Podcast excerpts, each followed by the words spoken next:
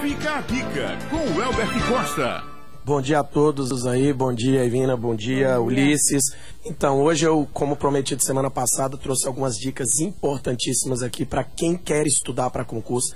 A gente veio aí na coluna Fica a Dica falando das oportunidades de concurso e hoje eu trouxe aqui sete dicas de ouro para quem já está estudando e para quem quer começar a estudar.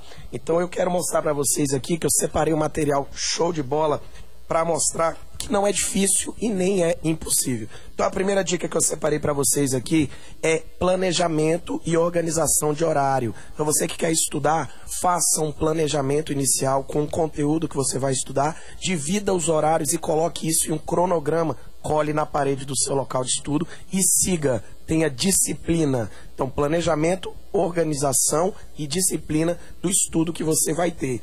Dica número dois que eu separei para vocês aqui é que o seguinte, o material que você vai estudar, muita gente estudando pelo computador, pelo tablet, pela internet, mas imprima o material, que o material escrito, ele facilita que você sublinhe aquele, aquele assunto mais importante e que você possa também fazer anotações copiando aquilo que você está lendo, que é de eh, relevância, e você faz a anotação, criando, anota aí, os seus resumos. Então, essa palavra é de ouro, resumos. Na hora que estiver estudando, opte por imprimir o material, sublinhe, anote em um material extra tudo aquilo que for relevante, que for importante, criando os seus resumos, que já já você vai entender o quanto é importante esses resumos. Na sequência, você pega esse resumo e faça revisões periódicas. Pegue tudo aquilo que você escreveu, pegue tudo aquilo que você anotou, todo aquele seu material sublinhado e tenha aí o hábito de revisar você tendo o seu estudo feito, anotado,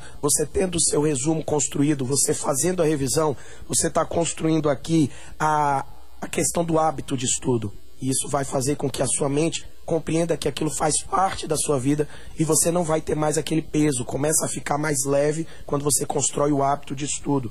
Na sequência, a dica número 4 é você praticar bastante. Como? Com questões.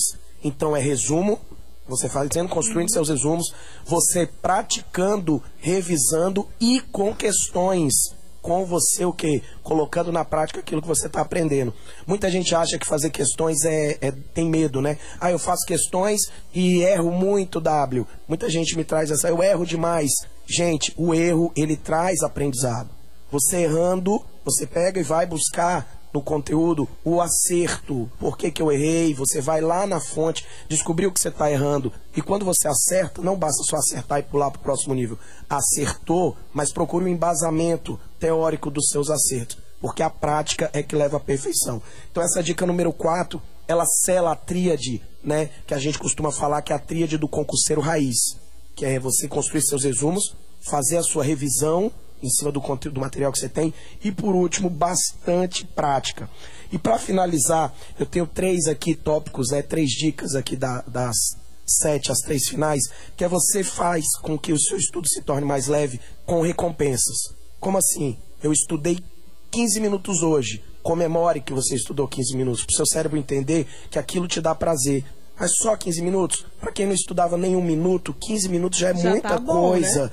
Né? né? Ah, W, eu só fiz cinco questões. Comemore as cinco questões, porque para quem não fazia nenhuma questão, cinco questões já é uma vitória. Comemore. Como que eu comemoro? Você gosta de chocolate? Bota um pedacinho de chocolate do lado da sua mesa, fez ali um, um, tempo de estudo que você não fazia, fez umas questões que você não costumava fazer, come um chocolate. Ah, eu gosto de assistir um, um, um determinado assunto na televisão, eu gosto de fazer palavra cruzada, eu gosto de dar uma caminhada comemore, coloque isso como uma recompensa para você após você estudar um determinado tempo, após você realizar uma bateria de questões. Mas faça com que o seu é, é, subconsciente, com que o seu emocional entenda que aquilo te dá prazer. Após você fazer um, um movimento de estudo, você comemora, você se dá uma recompensa, ok? E as duas últimas aqui, que eu acredito que seriam aí as para finalizar com chave de ouro, tenha sempre com você o estudo como uma questão que vai mudar a sua vida. E aí você transforma isso como um objetivo, um sonho, e isso vai fazendo com que a sua mente não deixe você parar. O estado emocional é muito importante porque se o seu corpo não entende aquilo como algo prazeroso, ele te auto-sabota. Ah, agora não, depois. Ah, agora não, depois. Mas aquilo que te dá prazer, você quer fazer o quê? Na hora.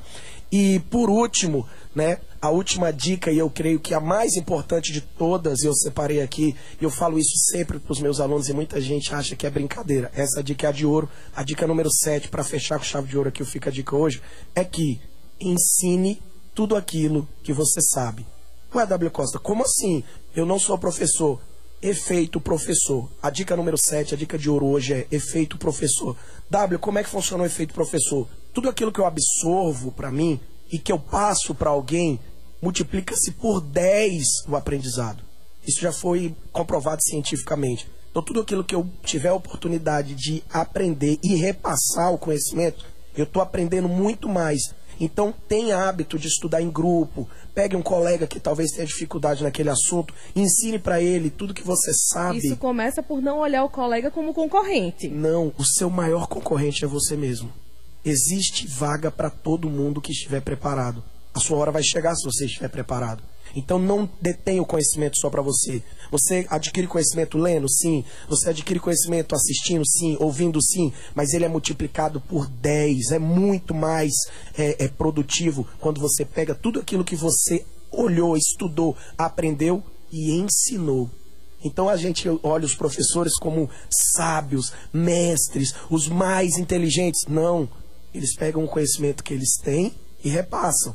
Isso com constância, com rotina, faz com que aquele conhecimento fique mais ainda aflorado, enraizado na pessoa. Então os professores, eles têm a, a máxima de conhecer mais do que os outros, porque tudo aquilo que eles detêm de conhecimento, eles fazem um, fazem um repasse do conhecimento, eles passam conhecimento. E esse conhecimento passa a ficar ainda mais concentrado em quem adquire o conhecimento e repassa. Então essa dica é de ouro. Você que está estudando para concurso e acha que você tem concorrentes, o maior concorrente é você. Olha o seu colega do lado como um companheiro de estudo. Passe para ele tudo aquilo que você sabe e faça o teste para você ver se tudo aquilo que você ensinou não ficou ainda mais absorvido e armazenado em você.